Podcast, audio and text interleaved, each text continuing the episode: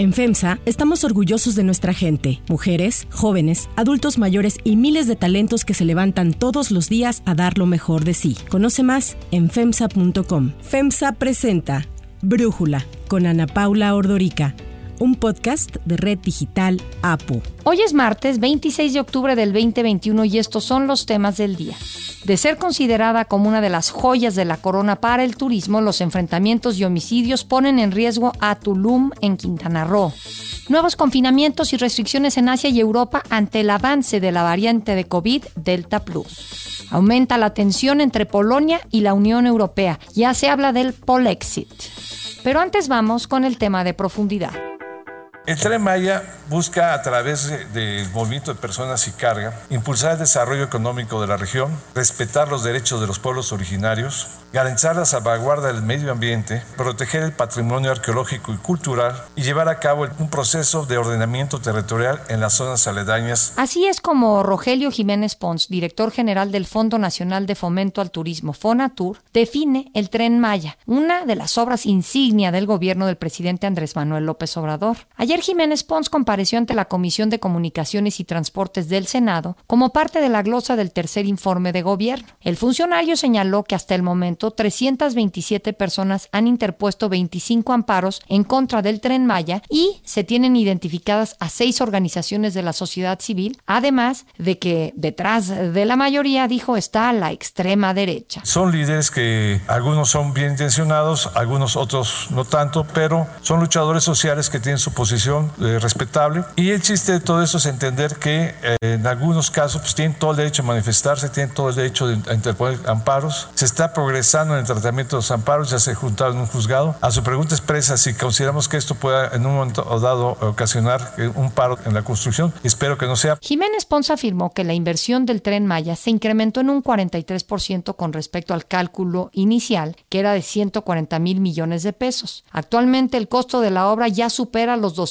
mil millones de pesos. Al preguntarle sobre las afectaciones de este proyecto al medio ambiente, el director de Fonatur descartó que vaya a haber algún daño y aseguró que se están preservando selvas y reservas naturales, además de que se tiene el compromiso de arreglar 15 zonas arqueológicas que están sobre la ruta del tren Maya. Eso nos ha parado muchísimo. ¿Qué significa? Que hemos tenido que estar trabajando pegados con los arqueólogos y en algunos casos se rescatan las cosas, otras se cuidan y otras hemos tenido que desviar el tren para poder salvaguardar este monumento. Luis Manuel Guerra, químico por la UNAM, y comunicador ambiental, nos dijo a Brújula que aunque el tren Maya es un buen proyecto, no se ha dimensionado correctamente el impacto ambiental que tendrá. El tren Maya es en principio un buen proyecto, es una inversión que se considera esencial para detonar un desarrollo económico en la zona precisamente de la península de Yucatán. Tiene, sin embargo, desde mi punto de vista, dos aspectos preocupantes. Primero, los estudios de impacto ambiental no se llevaron a cabo de acuerdo a la normatividad existente, se hicieron superficiales, muy al vapor. Se trata de un proyecto de impacto regional y se hicieron los estudios de impacto ambiental en forma somera. Es evidente, ya viendo los trazos y lo que se lleva construido, que esta obra parte en dos reservas importantes de la biosfera, como es la selva de Calakmul, un área natural protegida, y que evidentemente pues va a causar problemas en la migración de fauna mayor, problemas también con las rutas que tienen de apareamiento, tanto reptiles como pequeños roedores, y por lo tanto estos impactos no están considerados y no se hicieron los estudios para establecer lo que se llaman las medidas de mitigación necesarias. Otro aspecto que me preocupa mucho es de que la economía del tren Maya no da. Es un proyecto que ya ha existido antes, se ha analizado antes y no existe la certeza de que vaya a ser un tren que sea económicamente viable. De acuerdo con Jiménez Pons, con base en un estudio de ONU Habitat, el tren Maya impactará positivamente en la población de la zona sur-sureste del país porque habrá inmigración, se detonará el gasto turístico, incrementarán las fuentes de empleo, ayudará a combatir la pobreza y contribuirá a la diversificación productiva. En cuanto al empleo, ellos se refieren que habrá una detonación de 750 mil nuevos empleos formales en municipios con estaciones. En 10 años, más de un millón de empleos se podrán plantear como creados a partir del Tren Maya. Además, el gobierno estima que para el 2030, gracias al Tren Maya, 200.000 personas superarán la línea de bienestar y disminuirá en 27% la población con carencias económicas en la zona de impacto del proyecto. Sin embargo, hay organizaciones que tienen otros datos sobre el tren Maya. De acuerdo con el CEMDA, el Centro Mexicano de Derecho Ambiental, para poner en marcha este proyecto de la 4T, ya se han deforestado más de 144 hectáreas de terrenos forestales y se han abierto caminos sin autorización según los resultados de un sobrevuelo realizado sobre Yucatán, Campeche y Quintana Roo. El desmonte de la selva maya sin autorización de cambio de uso de suelo en terrenos forestales, además de representar una violación a la ley ambiental mexicana, contraviene medidas cautelares concedidas por juzgados de distrito, derivadas de juicios promovidos desde enero del 2020 por comunidades indígenas, campesinas, urbanas y costeras en la región. Así lo explica Aaron Siller, investigador del Centro Mexicano de Derecho Ambiental. Obras adicionales de un proyecto totalmente distinto a, a las vías históricas que existían en la zona, mismo que se puede constatar por la existencia o eh, la construcción en proceso de puentes, pasos desnivel, caminos, bancos de material, etcétera, que son ajenos a las obras originales, ¿no? Entonces, como vemos, prácticamente no se han respetado estas suspensiones otorgadas por los jueces en distintos amparos, prácticamente en ningún lado. Cabe aclarar que esto fue en abril. Si volvemos a hacer un sobrevuelo ahora, pues esto va a ser peor, ¿no?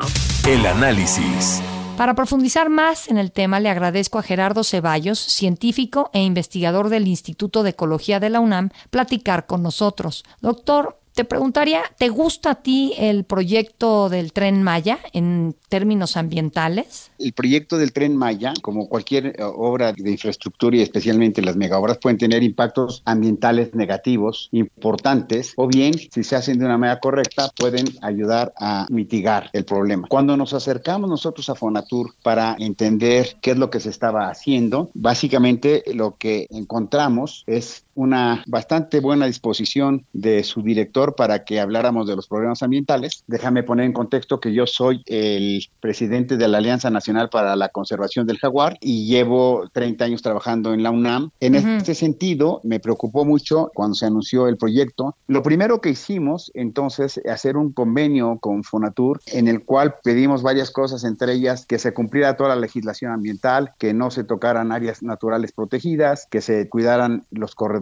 biológicos para el jaguar y otras cuestiones. Y la segunda es que nos dedicamos a hacer un diagnóstico ambiental de la península de Yucatán. En relación a las 140 mencionas que se han deforestado, déjame decirte que en realidad, con o sin tren, la península está a punto de un colapso ambiental. El problema de la península es gravísimo con o sin tren. El problema del tren Maya es un problema diferente, es un problema que va a romper la conectividad de los ambientes naturales, sí, como lo han hecho las carreteras, etcétera, por un lado, y por otro lado, es que si sigue esta inercia de la destrucción de las selvas, el tren probablemente podía hacer que fuera el proceso no se detuviera, sino a lo mejor se pudiera incrementar un poco. Lo que nosotros eh, propusimos entonces son tres grandes acciones que estamos haciendo. La primera es consolidar no solamente el área del tren, el impacto del tren que tiene en la conectividad, por medio de pasos de fauna, sino que también mitiguemos el impacto que han tenido las carreteras. La primera parte del tren, que son los 700 y tantos kilómetros que ya está construido y que se está renovando, estamos acabando en lugar de con 40 pasos de fauna, con más de 300 pasos de fauna. Y se van a hacer entre 12 y, 15 pasos de fauna elevados. Este es el proyecto más ambicioso de pasos de fauna en cualquier parte del planeta. La segunda mitigación que es importantísima es que en realidad la destrucción de las selvas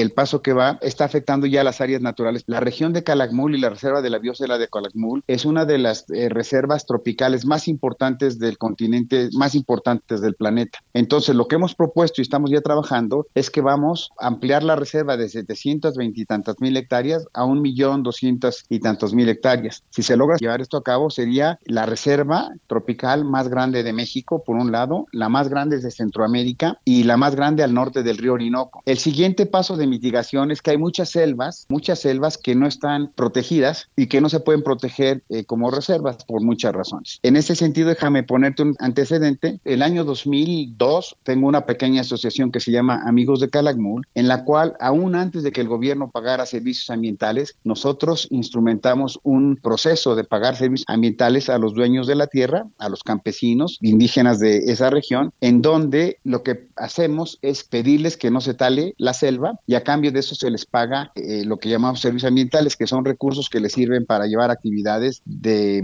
cualquier naturaleza que no sean tirar la selva. Y finalmente, la remediación más importante para conservar las selvas de la península de Yucatán. Esto debería venir acompañado de un programa de ordenamiento territorial de los tres estados de Campeche, Yucatán y Quintana Roo que permitiera ordenar las actividades que han afectado a la selva en esta región independientemente del tren Maya. Debíamos ser responsables para decir dos cosas. Por un lado, la magnitud del problema y el tren no va a ocasionar ningún desastre ecológico y menos si se instrumentan las acciones que estamos haciendo que son complejísimas y que esperemos que sean exitosas. Doctor Gerardo Ceballos, muchísimas gracias por platicar con nosotros. Si te gusta escuchar Brújula, te invitamos a que te suscribas en tu aplicación favorita o que descargues la aplicación Apo Digital. Es totalmente gratis y si te suscribes será más fácil para ti escucharnos. Además, nos puedes dejar un comentario o calificar el podcast para que sigamos creciendo y mejorando para ti. Hay otras noticias para tomar en cuenta.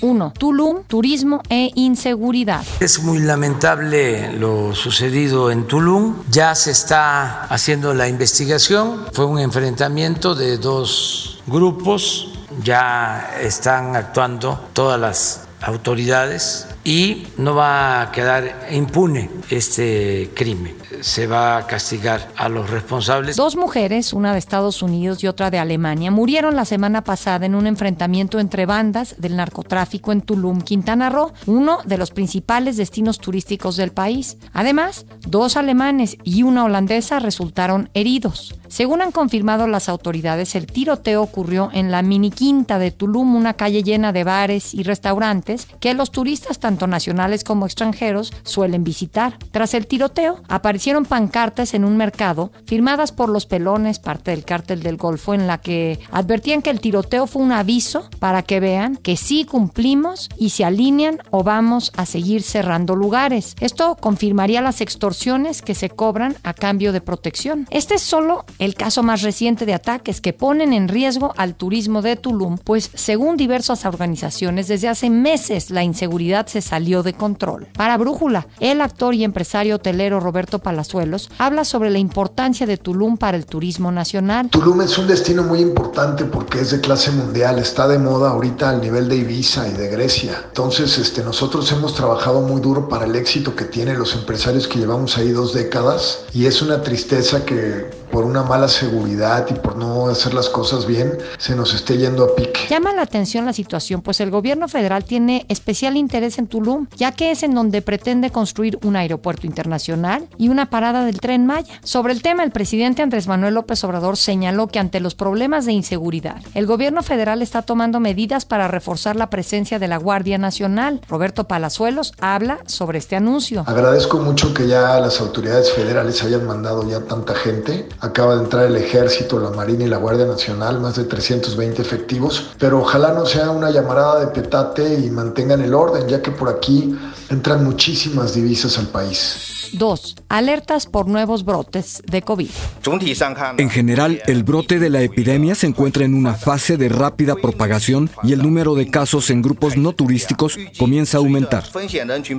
China identificó 39 nuevos casos de COVID-19 ayer y más de 100 durante la última semana, por lo que se anunciaron nuevos confinamientos en el norte del país. A pesar de que la cifra de nuevos casos es baja respecto a la que tienen o tenemos en otros países, el gobierno chino que mantiene una política de tolerancia cero hacia el virus, reaccionó poniendo campañas de detección masiva en las regiones afectadas. Y así como en China se encendieron las alertas, también hay otros focos rojos. Rusia informó casi 40.000 nuevas infecciones por COVID-19 en las últimas 24 horas, su mayor cifra en un solo día desde el inicio de la pandemia. Las autoridades han anunciado que impondrán medidas más estrictas esta semana para contener el avance del virus. El presidente Putin declaró la semana pasada que del 30 de octubre al 7 de noviembre se vivirá una semana no laboral para reducir la movilidad y con ello la transmisión del virus. El caso de Rusia llama la atención pues es este país uno de los productores de vacunas contra COVID-19. Sin embargo, los ciudadanos han mostrado muy bajo interés por vacunarse con la Sputnik V. Reino Unido tampoco se ha librado del repunte de casos. Registró la semana pasada el mayor número de nuevos casos de COVID-19 desde julio.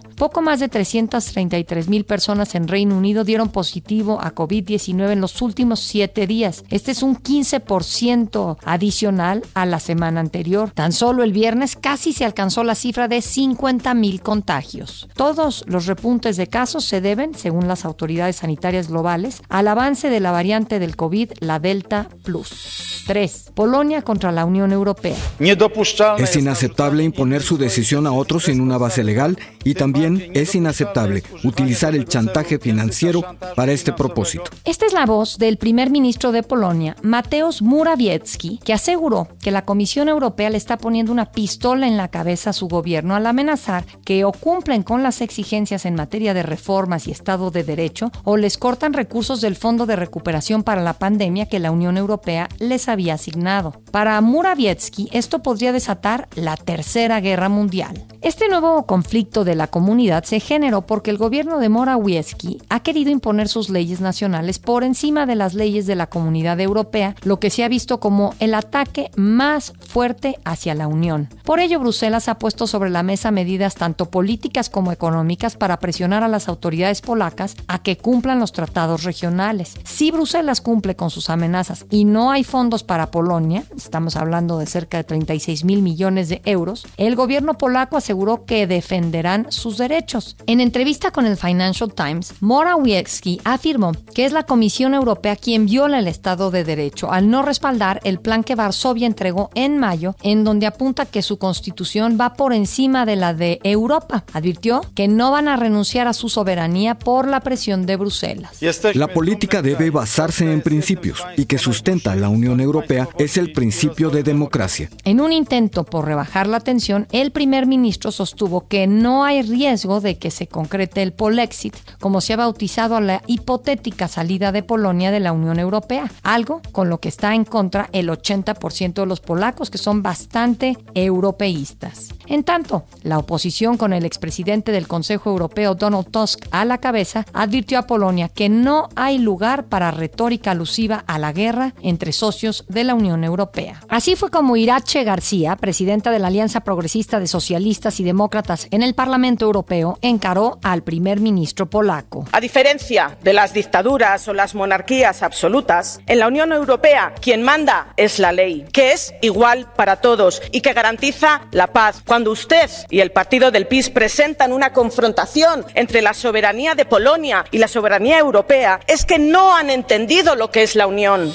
Yo soy Ana Paula Ordorica. Brújula lo produce Batseba Feitelson. En la redacción, Ariadna Villalobos. En la coordinación y redacción, Christopher Chimal. Y en la edición, Omar Lozano. Los esperamos mañana con la información más importante del día. Oxo, Farmacias ISA, Cruz Verde, Oxo Gas, Coca-Cola FEMSA, Invera, Torrey y PTM son algunas de las muchas empresas que crean más de 245 mil empleos tan solo en México y generan valor como parte de FEMSA. FEMSA presentó Brújula con Ana Paula Ordorica, un podcast de Red Digital APO.